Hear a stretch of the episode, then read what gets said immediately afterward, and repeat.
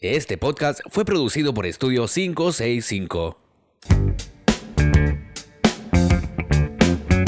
Uno, dos, tres. Hola, hola, hola, hola. Aquí les habla Elías Riz nuevamente en un capítulo más de Bajo la manga, la voz detrás del asombro. ¡Woo! Es un ¿Qué programa. fue eso? Es como... No, sé que me retiro. Encontré muy inmaduro ese, ese comentario. Hasta luego, gracias. ¿eh? Gracias por invitarme. Estaba probando otra Ah, faceta vale, vale. expresiva. Ah, ya. hablado de Ah, lo- de- ah, muy bien, muy del bien. cordón emocional del Ah, me- me espectador. quedo, entonces me quedo. Del A ver, órgano vamos a intentar otra, otra entrada. Esto es bajo la manga, detrás. La voz. No, puta, ya la cagué. Traté de hacerlo entretenido y no funcionó. La voz Bajo la manga, la voz detrás del asombro. Esa. Yo creo que Juanga va a ser nuestro. nue- Oye, a ti la primera sí. Elías, te sonó como Enrique Maluenda, hay que decirlo esto. me El sonó- festival- es un Festival tributo. de la Una, te No, juro. sí, es un tributo me acordé como abuelita, bajo la manga. Sí. La voz detrás del asombro. No, pero yo soy descendiente de Enrique Maluenda. ¿En serio? Sí, te hay un parecido. Eh, bueno, ¿de qué se trata todo esto? Este mm, es un podcast hecho por magos, inicialmente para magos. Obviamente, si después se quieren sumar o escucharnos otras personas con arte fines, son bienvenidos también, o que se vayan, ¿no? No, bienvenido. bien. Bienvenido, Bienvenido bienvenido, bienvenido. Eh, ¿Qué veremos el día de hoy? ¿Cuál es el tema del día de hoy? Es Escucharemos. Un poco escucharemos. Es Que un nosotros veremos, pero... que pueden ver la foto de Sí. nosotros mientras escuchan nuestras voces, entonces Ah, ya. igual puede ser. ¿Qué se imaginará la persona viendo Qué una foto? triste. Pero el, ¿Qué tipo de foto tendrá de nosotros? el tema que nos convoca es en relación a la construcción del juego. Y elegimos esto porque he visto muchos colegas, incluso yo mismo, o incluso cualquiera, me imagino que a cualquier edad mágica, Sí. te pasa que queda entancado uno y no sabe cómo construir. Tiene ideas, no sabe cómo hacer que, que- que cuajen de alguna forma. Writer's Eh, block. Y un poco más enfocado en esta, la idea, los juegos, ¿los construimos desde un método ideal o, o desde un efecto soñado? ¿Cómo va la cosa? Sí, Elías. Sí que. Elías. No, mira, eh, sí a todas las anteriores. No hay una. Pensar eh, que existe una fórmula única para construir es ya partir mal, digamos, ¿no?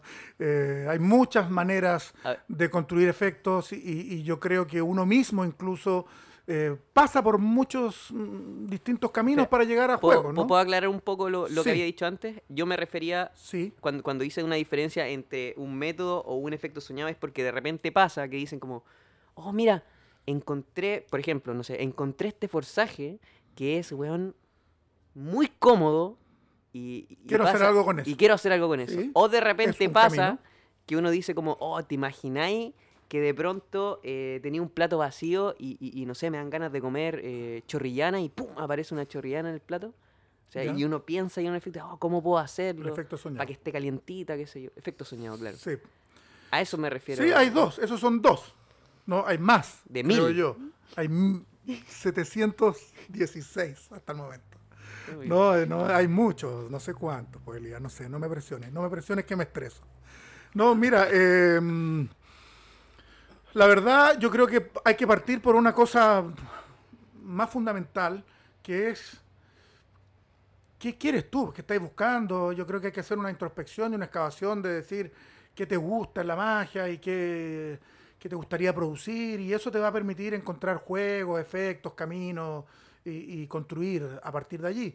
No es como saber, porque si no te vaya a marear, si solo te pones a mirar la oferta de lo que existe, te volvís loco porque es tanta y es tan variada y la, la magia en general es toda buena, o sea, hay mucha, hay mucha weá muy seductora y tú la veís y decís, guau, este juego lo quiero, quiero hacerlo, quiero hacer algo parecido, y otro también. Claro. Entonces, para poder elegir en un océano de mm, posibilidades maravillosas, tienes que conocerte un poquito a ti mismo, ¿no? Claro. Es el primer camino, para hacer un poquito de introspección y decir, ya, ¿qué- ¿por dónde voy yo? Para, in- para poder dejar de lado cosas que están buenas, que eso es parte del, del camino. Como por si no- ejemplo, no sé, ver a René Laván y decir, oh, qué bueno lo haces del manco, los quiero hacer. Fantástico, pero a lo mejor Me- no es tu camino, claro. Claro, tengo una mejor- mano de a lo más. a lo mejor mejor. sí, hay que escuchar también, a mí me gusta, hay una frase de Germán Hess eh, que podría aplicar aquí, que si te gusta mucho René Laván, tenés que escucharlo también, hay algo ahí, ¿no?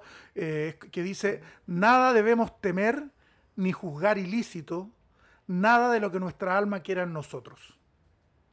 Cuidado la frase porque Wow. tiene sus peligros, pero comparto. ¿no? Y sobre todo en el mundo que estamos hablando, que es el de la creación, nada debemos temer ni jugar ilícito, nada de nuestra alma quiera en nosotros.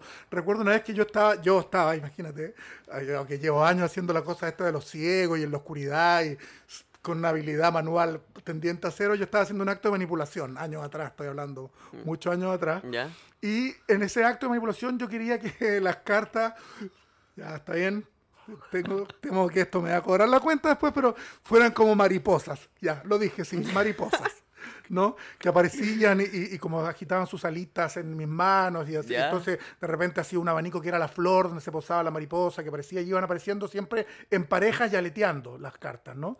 Y tenía algunas con cartas especiales y otras que eran solo con técnica y en fin, estuve harto. Y en un momento me vi a mí mismo y me sentí ultra cursi. O sea, era ¿no? una producción de mariposas. Era así, pero eran cartas que simbólicamente representaban mariposas, ¿no? Y después quería hacer un abanico grande, a lo mejor yo elevarme como una gran mariposa. Ya, está bien, dígame lo que quieran. está bien. Entrar en un capullo y metamorfosis. Sí, sí, sí, en fin. Y tenía este acto de manipulación mariposa. No, Ahí hay agua. Que abrí la boca yo también, bueno. Y sí, me atoré. En mi defensa me atoré. Sí, no te, no te preocupes. No, vino la toda a mi rescate para que no siga hablando. a ese rescate. Cállate. No, y, y, y se lo comenté a Juan, a Tamariz. Y me dice, explóralo, síguelo. Si te, no, ¿Qué es esto de, de ah, es cursi, no sé qué? Tú. Como me, de dijo, me dijo, sin decírmelo, nada de temer ni jugar ilícito, nada de lo que tu alma quiera en ti. ¿No? Eh, me parece que es valioso para, para tener la libertad que necesitáis para esto, ¿no? Eso es muy importante. Entonces, yo, ¿qué, qué te digo? ¿Qué camino sé cuando alguien está muy estancado, en mi experiencia por lo menos, ¿no? El primero es el de la negación. ¿A qué me refiero con el de la negación? A veces es muy difícil saber qué te gusta. La gente se marea porque le gustan muchas cosas, no saben cuál le gustan más, pero no es tan difícil saber quién no te gusta. Es un súper buen camino para empezar a encontrar eh, tu, tu voz creativa, ¿no? Em, Saber que no me gusta. Claro. Ah, no, me carga cuando lo hacen así, me carga Chilín. No, a lo mejor a otro ama Chilín, pero a lo mejor tú ¿Qué pasó con Chin Lim? "Ah, está bien, no sé, a mí no me parece mal, me parece mejor que muchos, pero bueno.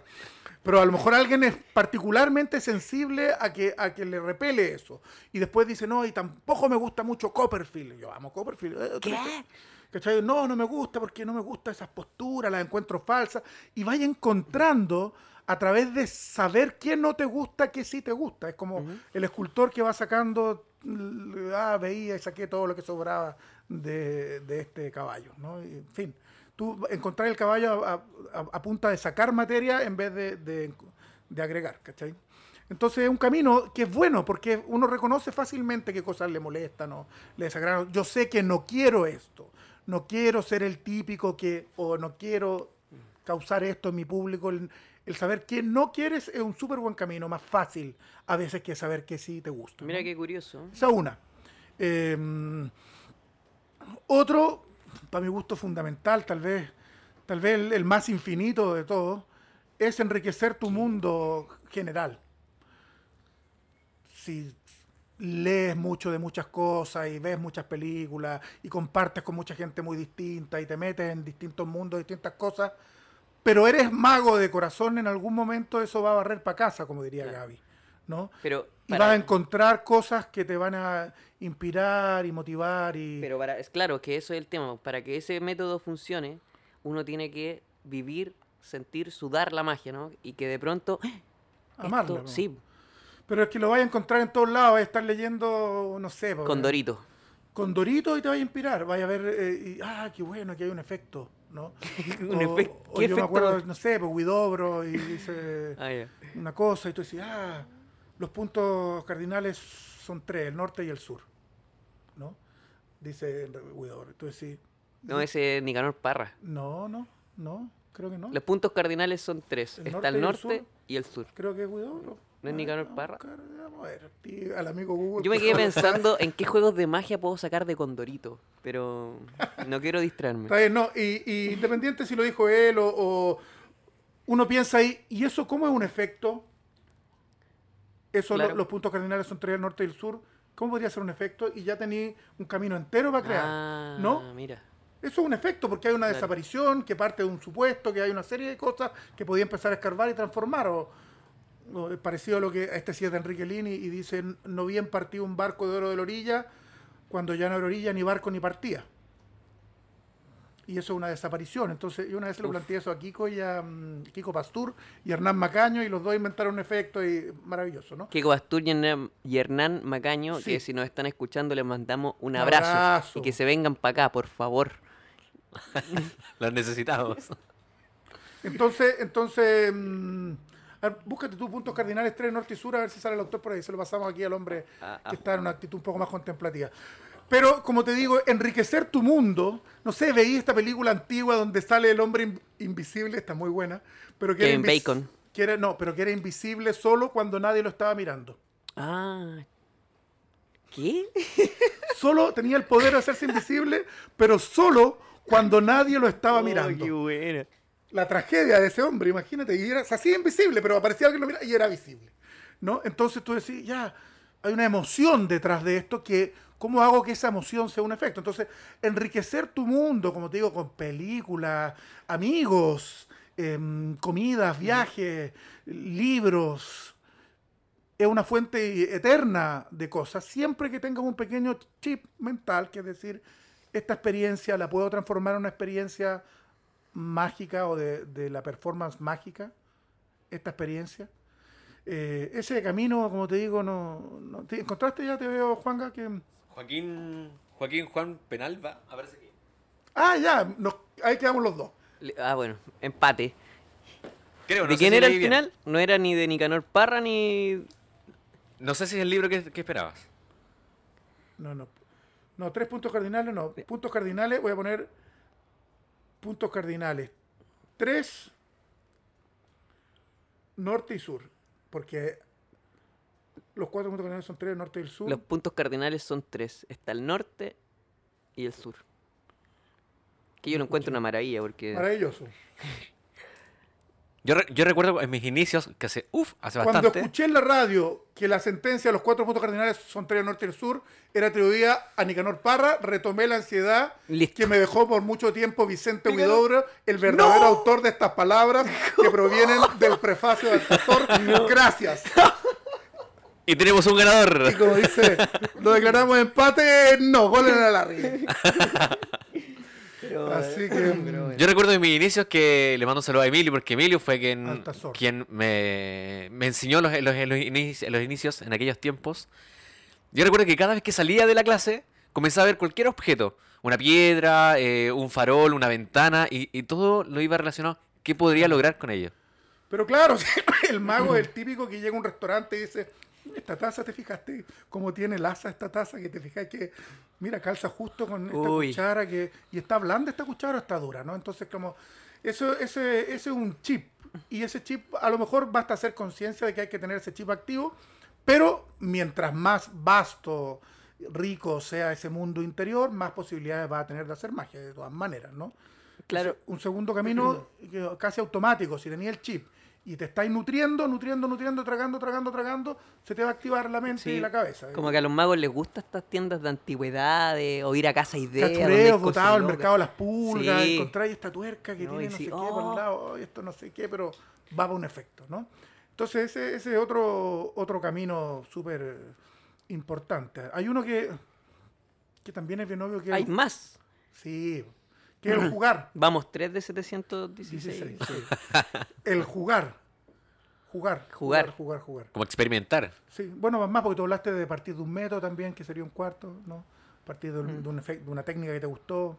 Pero jugar, jugar, empezar a jugar con las cosas y, y a tontear y a explorar eh, de una manera, ser lúdico en el asunto, sin tener mucho en la mente tampoco que queréis crear algo con eso, pero empezar a jugar, a tontear, eh, Macaño es extraordinario en eso, está siempre agarrando las cosas y haciendo, y de repente en- encuentra algún juego que se vuelve más serio que tú decís, "Epa, aquí hubo algo distinto, especial, interesante que merece la pena explorar, ¿no? El juego es como herramienta de, de desarrollo creativo. es- Ah, bueno, así, así encontró el juego, yo me acuerdo de esto, fue hace mucho tiempo, una conferencia de Henry Evans que estaba explicando cómo había dado con la con, con una con una reunión de reyes que tiene, Sí. usando el mismo método de la Racing Car, con el bueno, no, no quiero hablar de método acá, pero Sí, eh, es no que es para magos esto. Sí, bueno, ya. No me pongáis nervioso. Le pasaron, le dijeron como. eh, vio el- Henry Adams vio la Racing Car Sí. y preguntó cómo se hace. Y le pasaron el método, le pasaron la baraja completa con el gimmick y le dijeron, toma, velo tú. Y él como que revisaba las cartas y no encontraba nada hasta que de repente vio el gimmick y dijo, ay, ¿cómo funciona esto? Y lo metió y ¡pum! Y salió volando el rey y dijo, "Eh, esto es una asamblea. Jugando también ahí. Obviamente, homenaje a varones se llama, ¿no? Creo que era Sí. el que el método que él utilizaba para la racing era el de varones. Puede ser o no? Sí, sí, sí, sí. Sí, si mi sí, memoria no me falla, sí. Entonces, mm, para que lo busquen, no, no esperen que se los den todo digerido y masticado. No sean como yo, que Claro. deja ahí con la historia media, que ni Claro, siquiera sabe si era varones. Nicanor Parra. No, ya, está bien. Infórmese antes de hablar. No, está bien, está bien, si al final da lo mismo de quién es. El tema es, eh, ese otro camino, ¿no? Hay veces que la manera de encontrar el error también pasa. El fallo te, te encuentra, así, la, mucha ciencia se ha hecho así a través de cosas que salen mal, ¿no? Eh, yo recuerdo en una jornada del Escorial que estaba Jerry Andrews, uno de los creativos más mm, extraordinarios también, y él, él tiene un pintaje, una técnica de un pintaje que es un poco contraintuitiva a la que hacemos siempre los magos, eh, porque está basada en este que hace Houdini, ¿cierto? Hacemos esto que, que es robársela de abajo para después ponerla encima, ¿cierto? Eh, se puede, ¿cierto? Estamos entre magos, pensé que estábamos Sí, en sí, confianza. sí, por supuesto. Y usted que está escuchando ahí que nada que ver, fuera. No, no, no hay problema. Pero tápese el No hay oído. problema, tampoco, tampoco entendió nada el que, bueno. Y le mandamos un abrazo a Houdini también. Sí, pues abrazo. Un abrazo mediúnico. Bueno, el de, el de Jerry Andrews, no, se robaba la superior para meterla por el medio. es súper- era súper engañoso en todo caso. Y estaba, ay, ¿cómo se llamaba? Un americano. Eh, estaba ahí también y dijo que él leyó y lo leyó mal y lo entendió mal y nos mostraba lo que hacía y no tenía nada que ver y se lo mostraba a Jerry Andrews y decía, qué bueno eso, ¿cómo lo haces? ¿No? Ah, y sacó una versión. Y sacó otra técnica a partir de entender mal lo que leyó de Jerry Andrews. Mm, ¿no? Entonces, el error muchas veces tiene hallazgos también, ¿no? Es como cuando, ¿cómo se llama este? Duchamp creo que, es, que se le cae el- el- una obra que tenía de vidrio y se triza al caerse los, los que están transportando y cuando la ve trizada dice, ahora está terminada, Ya. ¿no? Y de ahí sa- sacó varias más que estaban así, en fin, ¿no? Es como que el, el error eh, da información, eh, porque, porque nos muestra aspectos a lo mejor que no esperábamos. Y lo mismo de antes, es un estar alerta nomás, que estar una alerta a los hallazgos del error, ¿no? Como los ready-made también, eso, como encontrar algo que ya en sí mismo al ponerlo en otro contexto tiene un valor artístico, ¿no? Y dentro de lo mismo me imagino que también actuando. De pronto. Actuando, sí, pero público yo aquí vamos a decir, cosas. actuando es peligroso, Elías, porque si No, uno no, encuentra- no, no. Tienes si un riesgo encuentra igual, mucho en el error de actuar, por ejemplo, ya no es tan bueno. No, no, no voy a estar actuando y de repente digo, ay, si la fuerzo, ya la voy a forzar cara raja. Actuando, no. Pero como que corres un riesgo igual, po. O sea, puede que funcione o puede que no. No, pero el actuar es verdad Pero que tiene ¿sabéis un, qué? tiene un margen de ajuste y de exploración y de juego también en el actuar y de riesgo. Y No, que no, pero para que no suene tan tonto, yo lo que iba, Sí, no, que hay, no un es proceso creativo de repente que ocurre actuando. Por Sí, sí. ejemplo, cosas que decir o cómo hacer ciertas cosas que de repente pegan súper bien y tú decís, oh, ¿cómo no se me ocurrió esto antes en el No, ensayo? Y, y tení- sabía enseguida cómo funciona Claro, y, esto tiene que ver como que a veces el cuerpo piensa por sí mismo también, entonces en el acto, por supuesto, surgen muchas cosas inesperadas para ti mismo incluso y no, no, no es ninguna tontería, Elías, yo te digo nomás como de No. cuidado con, con decir voy a, voy a que hacer que mi escenario sea exclusivamente mi laboratorio, es peligroso. Como darlo como consejo, ¿no? Mira, Sí. te subes al escenario y practicas y experimentas. Claro, no, está bien, hay un margen importante, pero yo creo que... Dep- depende del público, la situación. Sí, y depende del contexto que tú creas también. Si tú lo planteaste como que iba a ser eso la propuesta, dale, ¿no? Eh, sí, uno puede establecer. Hay técnicas de estas que uno puede hacer como de juntarse entre magos que se van dejando un objeto y el que lo agarra tiene que hacer algo con el objeto que tomó. Y podía ser, no sé, los quebrantahuesos que hacía ¿Qué es? Nicanor Parra. Los quebrantahuesos eran eh, que tomaban periódicos, recortaban las, las letras de estos periódicos y palabras y armaban nuevas noticias, Ah, ya. ¿No? Y las ponían en el Paseo más. Lo hacía Lin, Parra, Jodorowsky creo que estaba también, y eh, Zurita, y estaban, todos hacían, hacían estos quebrantahuesos, se juntaban a hacer quebrantahuesos, ¿no? Eh, y después, de hecho, salió en el diario la noticia de los quebrantahuesos del Paseo Más y tomaron la noticia para hacer otro quebrantahuesos, ¿te fijáis? Y Nicanor Parra yo iba de oyente a sus clases, estuvo dos años yendo, tres años yendo de a las clases de Nicanor Parra que hacía ahí en la Chile. Y, mm, y él confesó en una de esas que cuando él se sentía estancado en su actividad creativa, volvía a ser quebrantahueso. Son, son técnicas nomás de, de- Porque él empieza a través del quebrantahueso hacía asociaciones que no veía a partir de información que ya existía. Si al final, vamos a ver, para inventar un unicornio necesitáis un caballo y algo que tenga un cuerno. ¿no? Claro. Eh, necesitáis materia prima para la creatividad. Entonces, sí, porque ahí viene también la otra, que es la más obvia que dicen todo, que, que el- la creatividad es 1% inspiración y 99% transpiración. ¿no? Que Parra también decía en sus clases ahí que 1% transpiración, 4% inspiración, 4% transpiración y el resto suerte. Que Parra decía en sus clases. o sea, Decía- ¿fuiste a clases con? Sí, pues, Nicanor Parra, es cuando iba a Doyente, ahí es donde dijo esta frase de, de que los quebrantahuesos. El- y decía 1% inspiración, 4% creo, no me acuerdo, transpiración y el resto suerte. Mm. ¿no? Entonces, em, hay, hay un porcentaje de azar, por supuesto, y, y en fin, pero, pero mira cómo se ha ido abriendo el abanico, te fijas, no es solo que tengo una técnica que me sugiere algo o sueño un efecto y lo hago, porque además, si tú hablas del efecto soñado, ¿cómo llegaste a soñar ese efecto? Ahí está, ese mundo interior, o la exploración de tu deseo propio. La experiencia de cada drogas. uno. Drogas. Y después tenéis el, el que ha sido mi camino creativo, eh, que es, ponerme restricciones. Eso siempre me ha funcionado a mí. Como la mariposa. Ponerte restricciones. Claro, voy a hacer magia, pero sin la vista. ¿Qué Ah. efectos puedo hacer? Entonces aquí tengo que empezar a escoger sin elementos. Sin elementos. ¿Qué efectos existen que sean sin elementos? Sin y, y la, tocar. la restricción eh, te abre mundos, porque te obliga, y si eres riguroso en no, no caer en la trampa, decir, bueno, pero si hago, si meto un elemento aquí queda mejor, no. ¿Cómo resuelvo? ¿Cómo hago la justificación sin esto? ¿Cómo hago la cobertura la trampa sin elementos? ¿Cómo? En fin, y empezar a resolver todos los problemas desde esa restricción, se te abren posibilidades, ¿no? Eh, como se le abrieron a René por ser manco, a lo mejor también. René dice, ah, bueno, voy a hacer magia solo con una mano. Eso que parece una pobreza, al final es una fuente de riqueza. Exacto. Trabajar desde la limitación de algo, ah, voy a hacer magia, mm, Te abre unas nuevas puertas también. po. claro, cualquier contexto restrictivo. El movimiento en la carretera. Voy a hacer magia en un submarino, voy a hacer magia bajo la, voy a hacer magia, ¿no? Claro. O, o decís con un, o un puye forzado, voy a hacer magia solo con planetas, astros y cosas que tengan que ver con el universo. Pero quiero hacer 35 efectos, ¿no? Esto es como... Pero es como que le quitas algo y tienes mil nuevas posibilidades Exacto. porque O, o, o res- o pones un foco, te forma un Exacto. forzado y eso te abre, te obliga a encontrar ahí. Y ahí te tenés que exigir, pues, exigir, exigir y no abandonar esa propuesta original para encontrar, porque en algún momento te vas a topar con un muro, evidentemente. Estrujar la neurona. Compartir con otros abre siempre. Porque eso también te lleva a, co- a conocer cosas que tú no tenías experiencia o que no tenías conocimiento eh, y empiezas a estudiar, a estudiar nuevas cosas, nuevas herramientas, nuevos estilos. Sí, pues. Por supuesto. Y pues, Una llave. sí. Bueno, eh, ya, hemos, ya estamos llegando al final del programa. Espero ¿Cómo? que. Sí, sí, se, hace nuevo. se pasa rápido, ¿Otra se pasa Pues rápido. si recién empezamos. Pero espero que eh, al menos esto Bueno, haya funcionado. ¿no? Abrimos como. Nos quedaron como 300 todavía, pero más, de los Sí, más. 700 y tantos. ¿Sí? Ayer, ¿Ponte ayer más? salió en el diario que se abrió otro. Oye, igual ya se me ocurrió cómo hacer el juego de magia con Condorito. ¿En serio? Si imagínate el plop.